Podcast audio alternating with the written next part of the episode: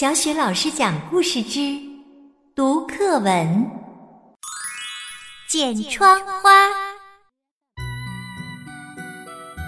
小剪刀，手中拿。我学奶奶剪窗花，剪梅花，剪雪花，剪对喜鹊叫喳喳，剪只鸡，剪只鸭。剪条鲤鱼摇尾巴，大红鲤鱼谁来抱？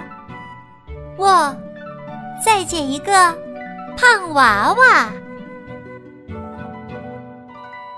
更多语文课文朗诵、绘本故事，欢迎关注微信公众号“小雪老师讲故事”。